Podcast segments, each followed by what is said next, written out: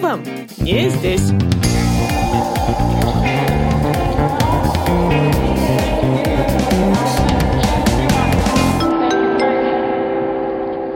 Затем у тебя коврик на стене. Кружится, кружится, кружится, кружится, кружится. О, вспомнил. Сказали, надо петь прямо как русский человек. Как скриптонит я могу, прямо один в один. Балалайка, перестройка, Наташа, котлета, котлета. Пошло гулять, гулять! Ты уже встал на путь холодца? Можно показаться, что я реально русский человек. Или нет. Потом ты состаришься и тоже начнешь всех авоськой молотить. Жизнь в России прекрасна. Как и в Бразилии, ну, может быть, и лучше. Привет, друзья! Меня зовут Яна Каширина, и я заядлая путешественница. А это подкаст «Тут вам не здесь» про тех, кто зашел в своих путешествиях слишком далеко и сменил страну жительства. Он про людей, для которых поговорка «знай свое место» — это призыв к переезду. В подкасте я рассматриваю причины иммиграции, трудности открытия, стереотипы и радостные находки о новых странах жительства. Все, что здесь происходит, это личные впечатления моих героев и меня. Я веду свой подкаст из России, и сегодняшний мой гость тоже находится в России, хотя родина его — прекрасная далекая страна гиацинтовых ара. Его зовут Диего Бивилаква Акина.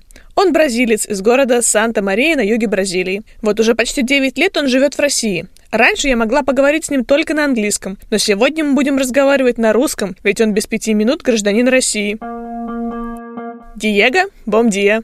Тебя уже можно назвать россиянином? Бом диа, Яна. Очень актуальный вопрос. Я вот жду, не дождусь. Как раз только послезавтра мне надо еще звонить в паспортный стол и спросить, готов ли мой паспорт, потому что уже спустя 9 лет только сейчас я получаю гражданство. Это был очень длинный путь. Я еще в сентябре подал заявку, но, конечно, они должны мне сдать документ уже в марте, когда мой вид на жительство закончился. У меня не было ничего, ни документов, ни справки, ничего. Они сказали, все хорошо, начался карантин, все они ушли на домашние работы. И я ждал, ждал, ждал, а сейчас уже вот в июле только. Мне звонили, сказали, можешь прийти. Я сказал, спасибо, наконец-то. То есть ты почти гражданин России? Ну, считается, что я уже гражданин, потому что присягу я уже прочитал, значит, считается, что с этого момента я гражданин России. Но у меня еще нет паспорта и ничего, который можно подтверждать, что я гражданин.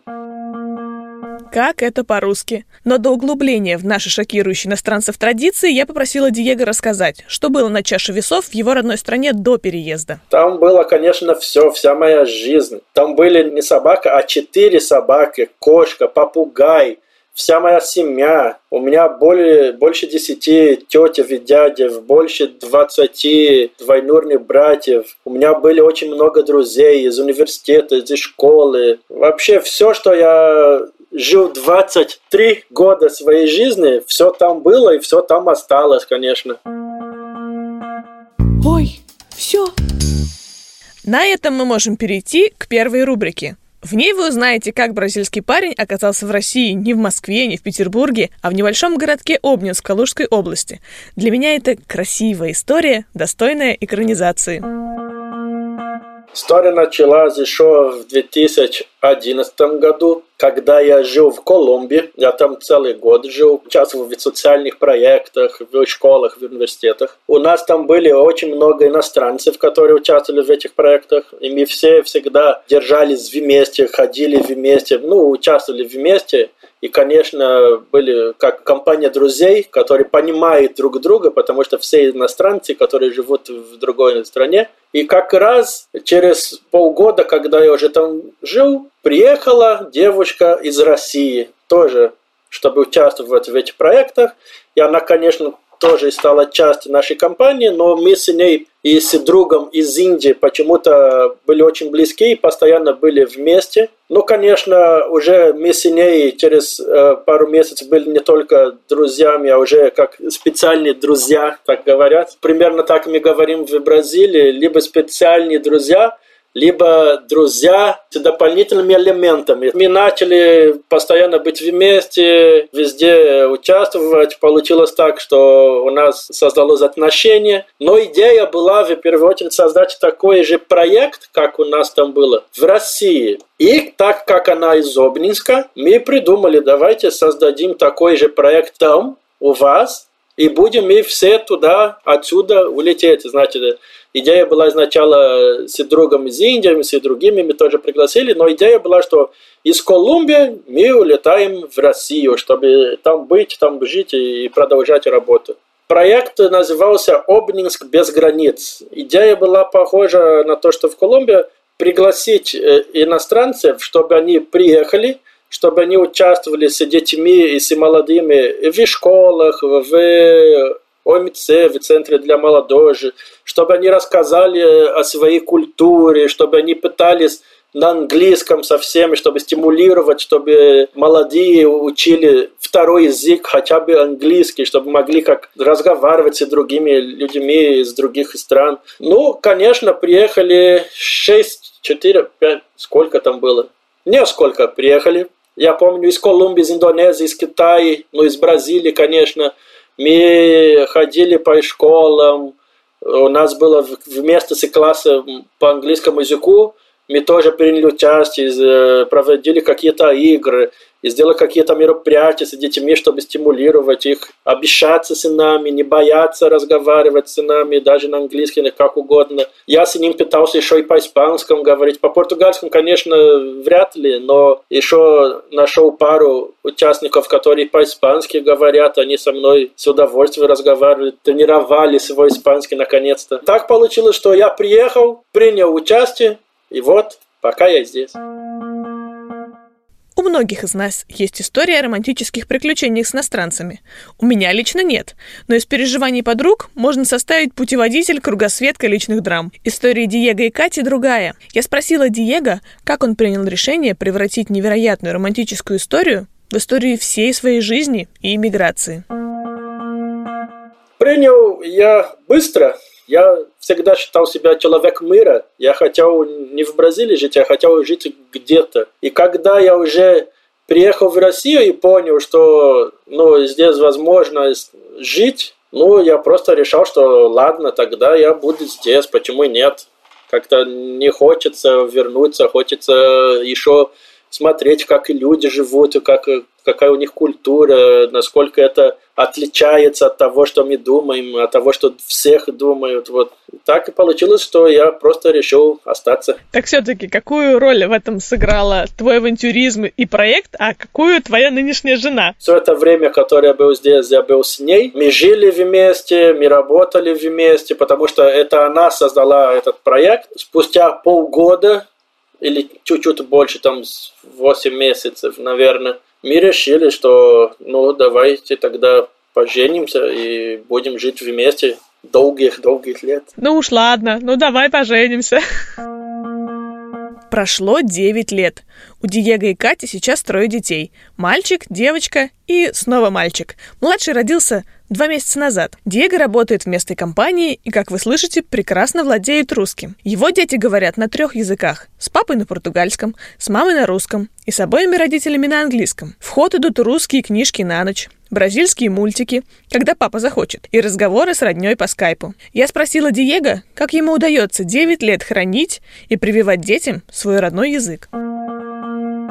Пришлось прямо в голове перенастроить.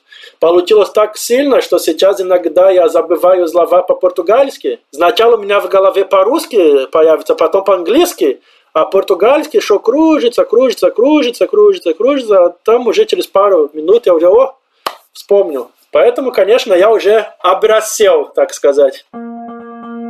Мечта сбивается. Вы слышите джингл следующей рубрики, в которой отмотаем время вспять и узнаем, насколько картинка реальности сошлась с представлениями о России. Все мы понимаем, что не надо путать туризм с эмиграцией. Что же сбылось из представлений нашего героя, а что нет? Расставим галочки. Сбылось, можно сказать, что я, когда решил приехать, я думаю, что это может быть и навсегда. Но пока вот эта галочка стоит, потому что ну, с того момента, как я приехал, не было никогда никакого момента, когда я думаю, ну ладно, сейчас обратно. И поэтому вот эта галочка еще активна. А что совсем не сбылось? Ну вот ты представлял одно, белое, а оно на деле черное. Ну вот из, из такой серии. Вообще не сбылось. Ну я думал, хожу сейчас я по Москве, вдруг там на повороте медведь играет на балалайке с водкой на руках.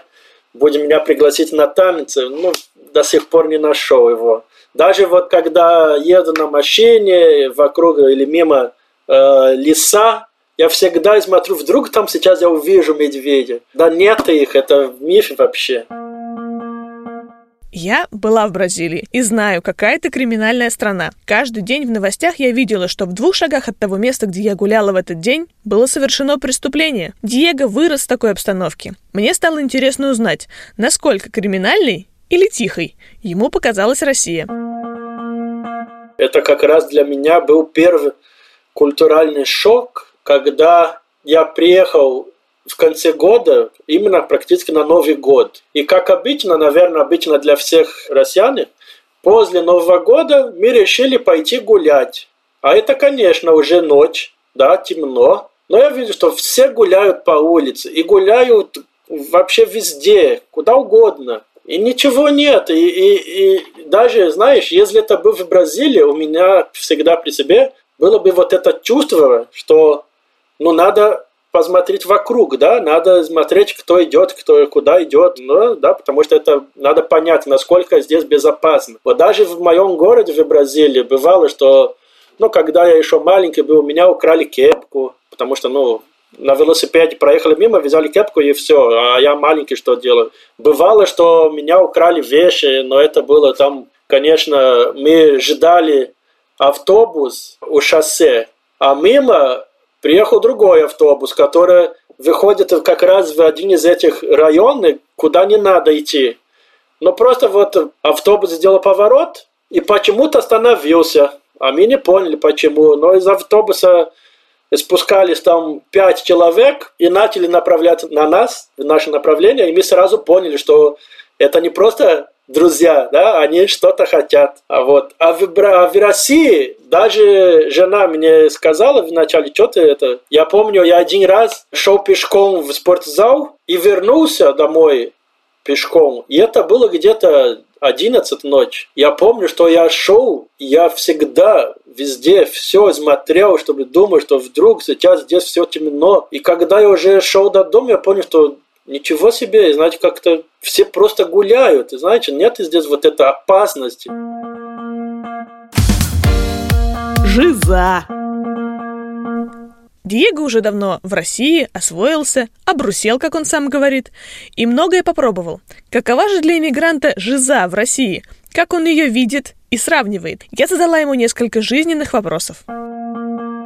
Ну, во-первых, в Бразилии очень редко, когда ты дома, разбываешься. Обычно ты пришел с улицы и зашел домой в обуви. Либо ты менял на сандалики. Но чтобы ты просто снял обувь и ходил башком по дому, это не так часто. Может быть, это в каких-то городах больших уже, где в квартирах, там да. Как насчет вот внешнего антуража? Потому что у нас одно время очень любили ковры, гигантские шкафы, в которых посуда, хрусталь выставлена. У многих до сих пор это есть в домах. Ты что-то такое встречал, что тебя поразило? Когда я был в гостях у знакомых и видел, конечно, ну это я понимаю, что это еще традиция Советского Союза, но было, конечно, первый вопрос в голове, зачем у тебя коврик на стене? Потому что, ну, обычно это для пола, а у тебя он на стене. Ну, понимание есть, для чего это. Но, конечно, это на первый взгляд как-то не только для меня. Я помню еще, когда девушка из Китая, мы пришли вместе, и она, когда зашла в комнату и смотрела вот это коврик на стене, у нее глаза были такие круглые. И у меня, кажется, у нее в голове пару секунд был какой-то сбой, что она смотрит и не понимает, что происходит, почему я вижу вот это коврик на стене. В Бразилии у нас нет такого, несмотря на то, что зимой очень холодно. Мы просто научились жить с холодом. У нас пол холодный, и внутри дома. У нас в Бразилии нет отопления, поэтому зимой это сколько на улице и столько и дома. Поэтому мы дома ходим не только в тапках, а и в куртке, и в свитере, потому что это холодно. И чтобы спать, у тебя зимой будет 2-3 одеяла, потому что, ну, холодно. В Бразилии за всей моей жизни ни разу не видел ни у кого дома обои. У нас есть стена, и мы ее красим. А чтобы кто-то вложил обои, я только в России видел. Ты знаешь, что это одна из причин, почему на стене висит ковер? Что туда не хватило обоев. И просто в это место повесили ковер. У нас дома было так, я тебе точно говорю. Пришлось ли тебе привыкать к местной еде? Не сильно. Я гурман, я люблю есть, я люблю готовить. Конечно, для меня несколько блюд из России были новые, но даже сам борщ, который непонятно русский или украинский, или от чего он пришел, откуда. Только что на Новый год я в первый раз оценил холодец. В семь лет вы жили раздельно с холодцом, и вот вы встретились. Я смотрел и думал, что за мясо в желе, зачем это? Но оценил. Но есть, конечно, те блюда, которые я до сих пор не понимаю и даже не пытаюсь понять. Например, как сель под шубой и окрошка. Спасибо, нет. Как я, я даже пробовал, но нет, спасибо. Все очень вкусно. Я думаю, что у вас, какая у вас проблема с головой. И тоже сель под шубой. Я не понимаю, в чем прикол мешать рыбу со свеклой и с майонезом это как это может быть вкусно, я не понимаю. Ты уже встал на путь холодца, и через пять лет с тобой поговорю, будешь прям при мне есть селедку под шубой. У тебя остались сейчас для твоих детей или для себя какие-то бразильские традиции? Рождество. Просто в Бразилии Рождество это 25 декабря, а потом Новый год. Но для нас Рождество это тогда, когда Дед Мороз приедет ночью и поставите подарок, да, и все такое. Поэтому не то, что мы прямо отмечаем, но, конечно, мы 24 или даже 25 мы можем собраться и что-то там за столом кушать, или как, как будто мы отмечали Рождество. Но самое главное для детей это, что 25 утра они наверняка под елкой найдут что-то, потому что Дед Мороз, да, он мир такой большой, с 25 он начинает, да, там, где Бразилия, где Колумбия, а потом, когда он успеет до сюда ехать, уже 31-го. Но, конечно, пока он был там, он прислал им подарки тоже, потому что они тоже бразилец, поэтому как, как без подарка. Традиции. Штука хорошая. У Диего и Кати даже была русская свадьба. И это было тогда, когда жених еще не говорил ни слова на русском и ни разу не побывал гостем на подобном торжестве. Мы женились в России в сентябре, и у меня, конечно, в России была такая традиционная русская свадьба, у меня был выкуп. Я до сих пор, ну, я сейчас понимаю традиции, это есть традиция, но когда мне начали объяснить, что у меня будет, я думал, а зачем? Мы уже и так будем жениться. Затем я буду полтора часа по лестницам идти. Но как традиция есть традиция. Я полтора часа восемь этажей пошел. Еще в тот момент, когда я вообще не говорю по-русски, там даже мне сделали так, чтобы я пел по-русски. Катюшу? Или Катюшу. Короче, которая очень известная песня русская. Мне дали текст и сказали, надо петь прямо как русский человек. А я даже не понял, что там написано. Ну, конечно, друзья со мной пели, а я под ним как ахам, ла Знаешь, когда котлета, котлета, пошло гулять, гулять! Мне сказали, ты знаешь, что надо платить. Я сказал, не проблема. Пошел в магазин и купил вот это фейковые доллары. Сказал, буду платить. Они мне дали вот это, да, шляпу, так сказать. А я сказал, на доллары. Они сначала думали, ничего себе. Но потом они поняли, что это просто бумага. А, ты вообще бразилец. Нам это кажется забавным. Мы вообще любим посмеяться над собой. Самоирония сегодня в тренде. Что же веселит иммигрантов в России больше всего?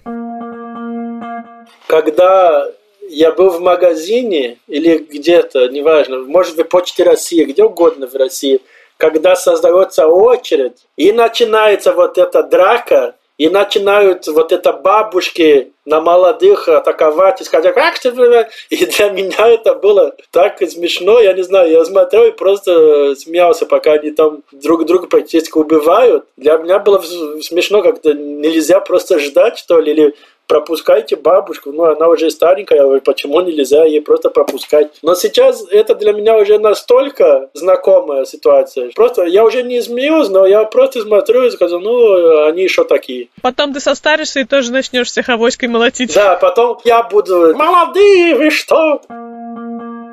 Мы русские большие любители праздников. Бразильцы, кстати, тоже. Провести карнавал, как в Рио, в феврале нам было бы непросто. Но домашние торжества вполне поддаются трансформации. Я спросила Диего, как ему русские праздники, и научил ли он своих друзей веселиться по-бразильски. Кстати, у меня были секретные сведения о таких попытках. Если честно, спустя уже 9 лет мне все эти тосты уже надоели. Потому что ну, в Бразилии как хочешь пить, да, пожалуйста, возьми пиво, пей, да? Затем надо ждать, когда кто-то будет говорить тост, чтобы пить. Ну, хочешь пить, да, пожалуйста, пей. Затем вот, вот это, знаешь, все сидят за столом. Но не обязательно за столом сидеть. Хотите, гуляйте. Вот, да, хотите разговаривать там, а мы разговариваем здесь, да, мы все вместе в любом случае. Ну, тоже я не знаю, что там друзья сказали, конечно, какие у них впечатления, но я, конечно, пытаюсь немножко по-бразильски это делать. Они рассказывали про то, что много музыки, и про кулеры с кайпериней они рассказывали. А, это, конечно, это да. Это было. Музыка, конечно, потому что это вечеринка. Какая вечеринка без музыки, да? Если ты хочешь сидеть и разговаривать, то ты приходи в гости, мы будем сидеть и разговаривать. А здесь день рождения, хочется отметять, хочется праздновать. Вот эта идея была очень очень хорошая, очень успешная, потому что кайпиринья – это бразильский коктейль из кашасы и лимон. Кашаса – это как для нас водка. Ну, там она, конечно, у него, у нее есть какой-то привкус, но это то же самое, это 40 градусов, да, как водка. Я просто решил, что каждый, кто хочет, придет, наливает себя, и все, и на здоровье. Взял кулер, взял вот эту бутылку 20-литровую, и туда засыпал кайпириню 20 литров. И поставил кулер, сказал, вот, у нас напиток сегодня такой, нет ничего другого, только вот это. Поэтому возьмите стакан, наберите, и все. Такая была вечеринка. И песня, конечно, музыка, конечно, громко играла. Я какие-то бразильские включал, какие-то мировые, какие русские. Ну, главное, чтобы она громко играла, и чтобы все с удовольствием пили хайпериню. Было очень весело. На, на, на, на хайпе. В этой рубрике я прошу своих гостей представить, что их друзья первый раз едут в Россию. И знакомиться со страной они будут только по самым актуальным рекомендациям.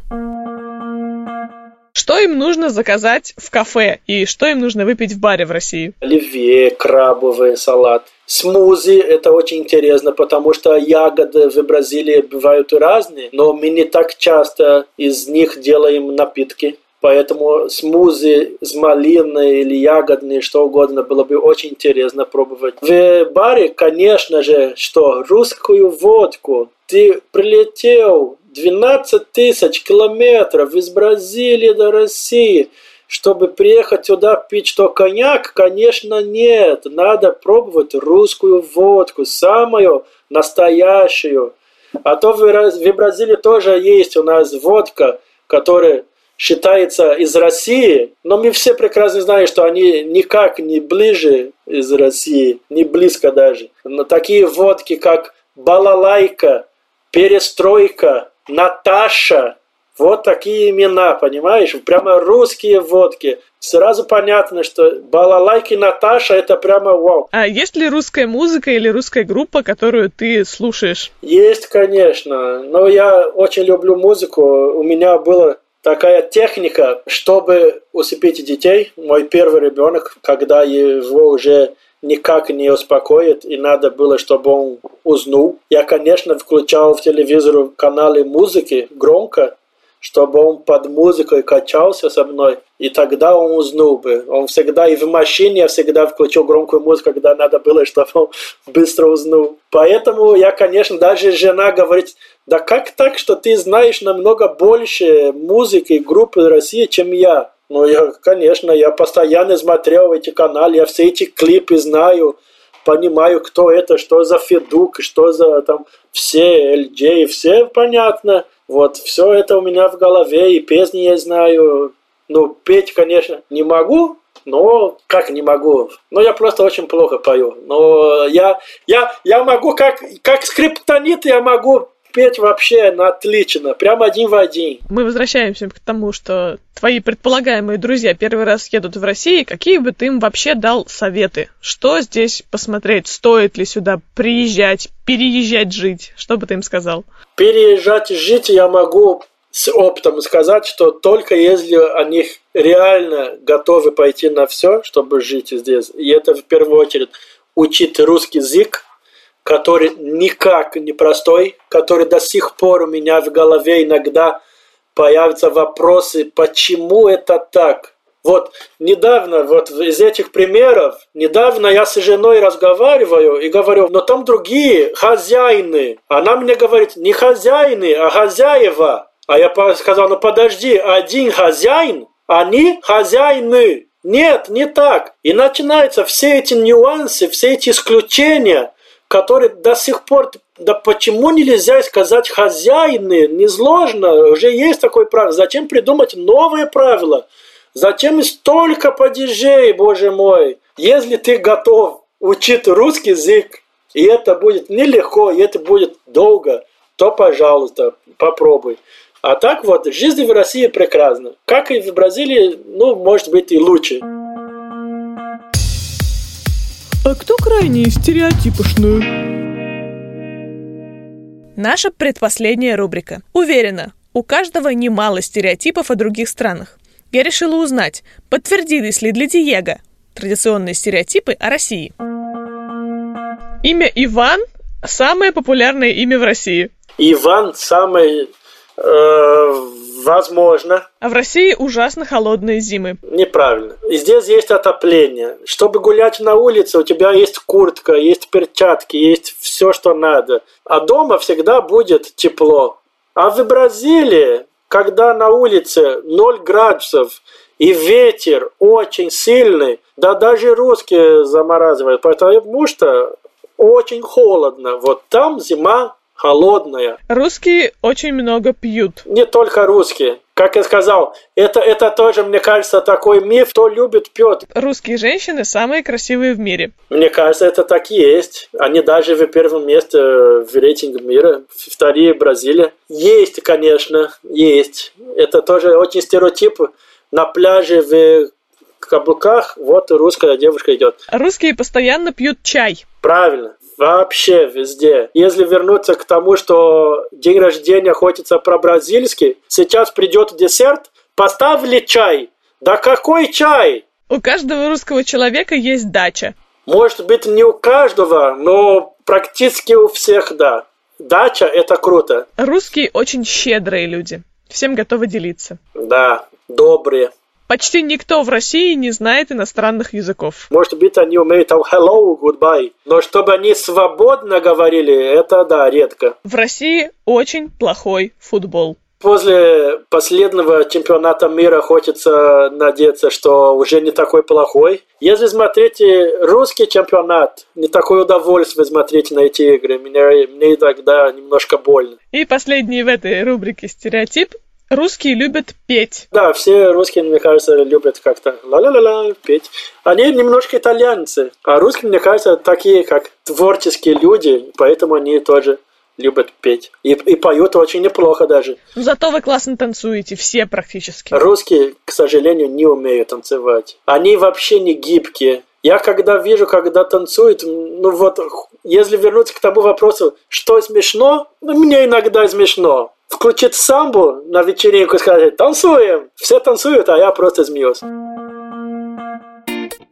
Это что за коротышки? Заключительная рубрика «Блиц вопросов». Вот как Диего справился с ними. На каком языке ты думаешь? На всех. уже сложно. В, первом, в первую очередь, наверное, уже на русском. Потом идет английский, а уже в третье место португальский. У тебя есть акцент на русском, как ты считаешь? Мне очень часто говорят, что я говорю практически как русский. Но, конечно, есть вот эти да, нюансы, какие-то слова, когда видно, что иностранец. Да. Вот, например, я очень часто на работу слушал вот это э, «то есть». Для меня это «то есть». А вот только недавно я узнал, что если я хочу говорить так, чтобы никто не понял, что я иностранец, то надо «то есть». Вот, видишь? И значит, я до несколько месяцев назад еще показал, что я иностранец. Сейчас вот за то есть, меня уже не поймают. Ну а так в общем, если я буду сконцентрирован и буду говорить прямо вот, да, с таким голосом, чтобы у меня все четко было, то можно показаться, что я реально русский человек. Или нет. Где будут учиться твои дети? Я считаю, что образование в России намного выше, чем образование в Бразилии. Поэтому стопудово они будут в России учить. У тебя есть одна минута, чтобы себе самому дать совет до переезда. Что бы ты себе сказал? Иди на йогу, научись медитировать, тебе пригодится. Чтобы терпение у тебя хватало долго и долго. За что бразилец может полюбить Россию? За природу, за культуру, за людей образованных, воспитанных, за зиму. Снег – это тоже есть свой шарм, свой, она тоже прекрасная. Я благодарю Диего Бивилаку Акина за участие в выпуске. Это был подкаст «Тут вам не здесь» про иммиграцию и иммигрантов. Я, его ведущая Яна Каширина. Подписывайтесь на подкаст на всех платформах, чтобы не пропустить серии с новыми героями и странами. Информацию о следующих выпусках ищите в моем инстаграм-блоге о путешествиях Travel Шири. Весь мир за зарплату. А также рекомендую послушать самый модный и информативный подкаст о современной поп-музыке «Фан-зона», который ведут мои друзья Аня и Виталик. Пока!